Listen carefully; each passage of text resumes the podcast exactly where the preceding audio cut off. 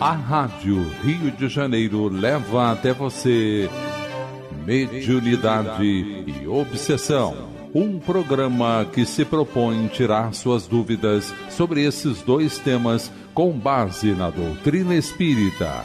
Apresentação: Moisés Santos.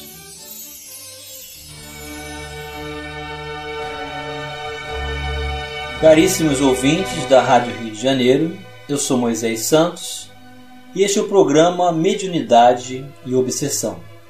Vamos dar continuidade juntos, meu caro ouvinte, a conhecer essa obra Diálogo com as Sombras do autor Hermínio Corrêa de Miranda, da Federação Espírita Brasileira, em nossa terceira fase de temporada de estudos do programa Mediunidade e Obsessão que você está acompanhando conosco.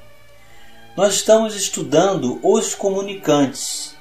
São as pessoas, os espíritos desencarnados, que foram classificados pelo autor para melhor conhecermos cada um deles de uma forma generalizada, e isso não tira a necessidade de desenvolvermos pela experiência a sensibilidade, o sentimento, a acuracidade para diferenciarmos o bem do mal. E através da mediunidade com Jesus, nós teremos esses recursos pedagógicos para conhecer de perto essas condições favoráveis em que cada um de nós pode se encaixar e tirar proveito de todo esse concurso de valores educativos. Esse capítulo nós paramos na última vez que estivemos juntos. De outras vezes, percebemos de relance por que tanto se empenham em conquistar a insensibilidade os espíritos encarnados e desencarnados que fazem do domínio sobre o semelhante a meta de suas vidas. Só o adepto de coração sem paixão, escreve Levi, disporá do amor ou ódio daqueles que quiser fazer de instrumento da sua ciência.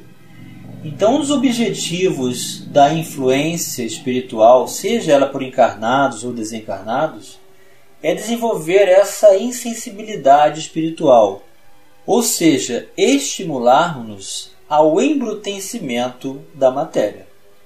O magista prossegue adiante, deve, pois, ser impassível, sóbrio e casto, desinteressado, impenetrável e inacessível a toda espécie de preconceitos ou terror. Deve ser sem defeitos corporais e estar à prova de todas as contradições e de todos os sofrimentos. A primeira e mais importante das obras mágicas é chegar a esta rara superioridade. Aqui toda essa sentença está entre aspas porque ele retirou mais uma vez desta obra. Em suma, ele tem que aprender a querer para poder impor a sua vontade. A instrumentação é secundária, quando uma vontade firme e dinâmica sustenta os seus interesses. É preciso crer que se pode, e esta fé deve traduzir-se imediatamente em atos. Vejam este outro conselho, mais uma vez abre aspas. Ter o maior respeito por si mesmo e considerar-se como um soberano desconhecido, que assim faz para reconquistar a sua coroa. Fecha aspas. Por causa desse e de outros princípios e noções, não é fácil lidar com os magos desencarnados. Então, o autor está aqui nos apresentando as perspectivas de comportamento e apresentação superficial dessas entidades, e assim nos preparando para lidarmos com cada uma delas. Não exatamente por causa dos danos que possam causar-nos. Se estamos num grupo mediúnico bem constituído e harmonizado, nada conseguirão contra nós. Nada sofreremos em razão do próprio trabalho de desobsessão, o que seria injusto, mas é claro que, como seres imperfeitos que somos, temos abertas as brechas das nossas próprias imperfeições. Como nos disse um amigo espiritual certa vez, sofremos no decorrer do trabalho de desobsessão apenas aquilo que estiver autorizado pela nossa ficha kármica. É claro, pois, que os trabalhadores das sombras empenharão melhor seus esforços no levantamento de nossas fichas. ou seja, de nossa vida pregressa, estudando-nos sob todos os ângulos, vigiando-nos, a fim de surpreenderem-nos no momento em que mostramos onde a nossa cerca está arrombada. Entrarão em ação imediatamente. Estão convictos de que poderão atingir-nos. É só questão de tempo e oportunidade, pensam eles. E como dizia Levi, para poder é preciso crer que se pode, e esta fé deve traduzir-se imediatamente em atos. Então, uma conexão que se faz em função da predisposição que apresentamos. A confiança na espiritualidade superior vai nos dar ensejo para estarmos diante, na verdade, de nós mesmos e reconhecermos o que é necessário realizar em favor da nossa reforma íntima. Vamos esclarecer este conceito. Esclarecendo conceitos. Do Evangelho segundo o Espiritismo, capítulo 17. Sede perfeitos. O item 4. Reconhece-se o verdadeiro espírita pela sua transformação moral e pelos esforços que emprega para domar suas inclinações mas Enquanto um se contenta com seu horizonte limitado, outro que apreende alguma coisa de melhor se esforça por desligar-se dele e sempre o consegue se tem firme a vontade. Estejamos vigilantes, porém tranquilos e guardados na paz do Cristo. Se o nosso trabalho é de Deus, sigamos em frente, serenos, confiantes, destemidos. Estejamos preparados, porém, para enfrentar os companheiros desarmonizados, aqueles que por longos séculos vêm praticando a magia. Estão habituados a vencer pela vontade disciplinada, que aprenderam a dominar todos os obstáculos. Não nos impressionemos, porém, com seus rituais, seus gestos, seus talismãs, suas evocações, suas palavras misteriosas e secretas. Temos que atuar não sobre esses rituais exteriores dos seus cultos, mas sobre os seus espíritos atormentados, embora aparentemente seguros e frios. Toda aquela serenidade aparente desmorona quando conseguimos convencê-los de seus trágicos enganos. Estejamos prontos para ajudá-los pois este é o momento mais grave, mais sério, mais profundamente humano de suas vidas, quando entrevém uma réstia de luz a iluminar-lhes o próprio coração, os escombros dos antigos sonhos, os fantasmas que trazem no íntimo, os desenganos, os remorsos, as angústias, o desespero. É preciso tratá-los com carinho, com humildade, e singela compreensão, porque a dor do despertamento é quase sempre esmagadora. Quem a presenciou pode fazer ideia, porque senti-la em toda a sua profundidade somente aquele que a experimentou. Então, essa é a visão que temos que ter dessas entidades, desses comunicantes que se apresentam com todas essas fórmulas, rituais e recursos de aparência e também aparente frieza na verdade trazem o coração em chamas, com angústias profundamente complexados por ilusões e fantasias materiais. Lembremos de que os espíritos que na Terra estiveram envolvidos nas práticas mágicas não desapareceram, nem se perdeu conhecimento dos mecanismos de certas leis do magnetismo, da hipnose, da manipulação de drogas e fluidos, de forças naturais e de toda a parafernália que lhes proporcionava poderes secretos e misteriosos, mas muito reais.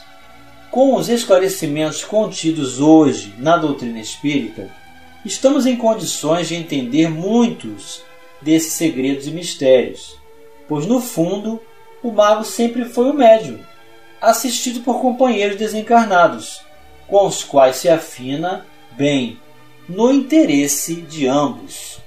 Os espíritos vivem em grupos, ligados por interesses comuns, e revezam-se na carne e no além, apoiando-se mutuamente, alguns empenhados em finalidades nobres, construtivas e reparadoras, e outros envolvidos, século após século, em lamentáveis e tenebrosas práticas de dominação e vingança, tortura, perseguição, infligindo sofrimentos atrozes aos infelizes que lhes caem sob o poder maligno e infeliz.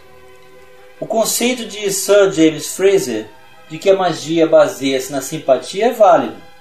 Em espiritismo diríamos que se trata de sintonia vibratória. Não que a magia tenha poderes por si mesma, pois ela não encontra ressonância e, por conseguinte, não alcança êxito junto àqueles que já se redimiram, ou que pelo menos acham-se defendidos pela prece, pela vigilância e pela prática da caridade no serviço ao próximo.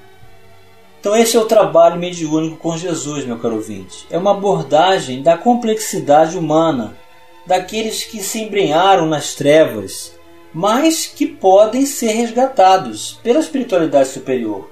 Nós somos apenas os instrumentos e os aprendizes de todo esse processo.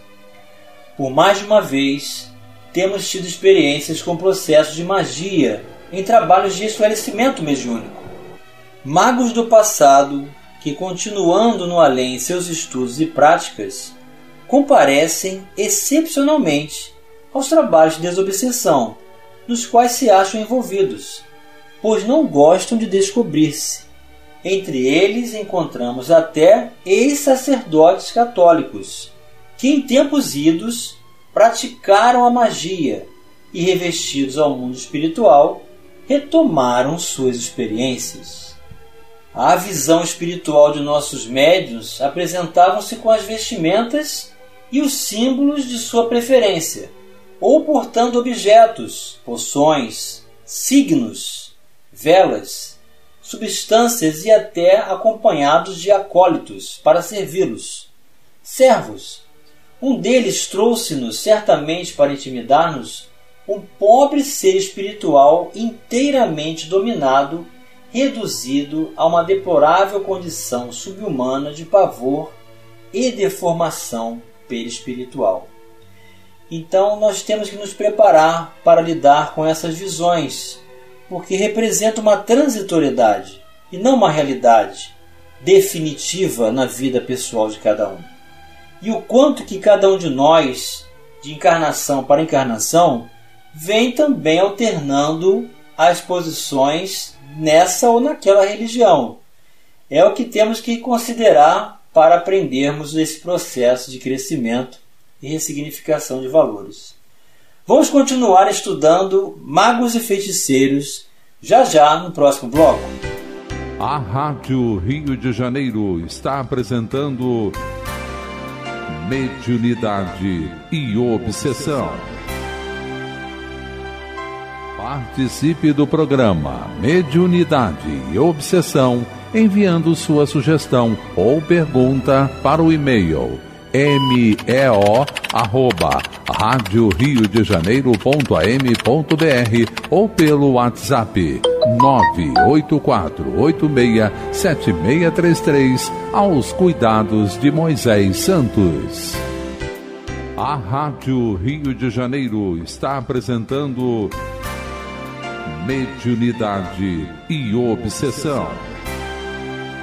Apresentação Moisés Santos. Caríssimos ouvintes da Rádio Rio de Janeiro, voltamos agora para o segundo bloco do nosso programa de hoje.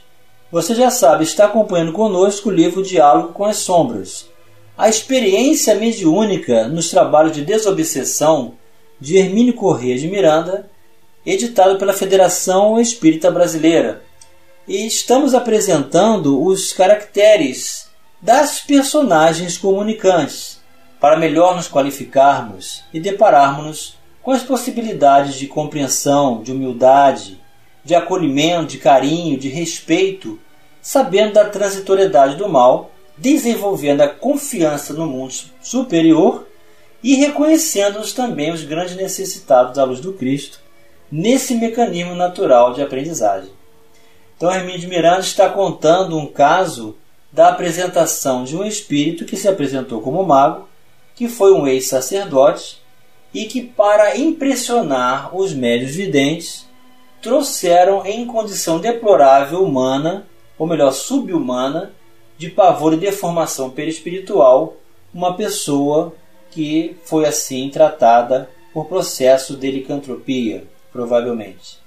Ele continua: Nosso médio viu atirar esse pobre espírito de rastros num círculo magnético infernal, do qual a infeliz vítima não podia livrar-se, por mais que se debatesse.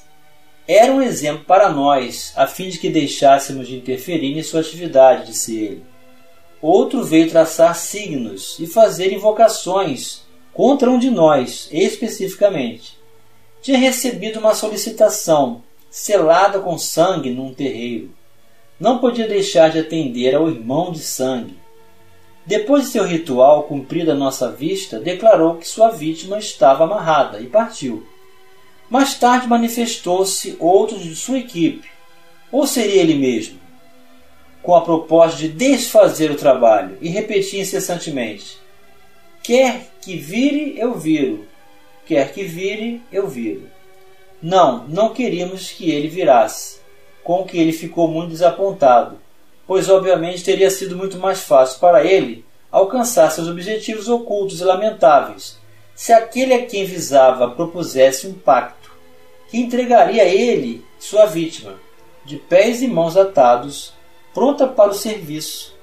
Vendo-se recusado, passou para um outro médium no mesmo grupo e apresentou-se agora com outro nome, embora reclamando que seu cavalo, entre aspas, aqui a comparação é com o médium, não prestava, porque não obedecia. Tinha diante de si um prato de sangue com o qual pretendia alcançar-nos. De outra vez, um desses visitantes sinistros deixou sobre a mesa, segundo relatos de um de nossos videntes, pequenas caveiras com as órbitas iluminadas por uma baça luz vermelha. Uma para cada um de nós.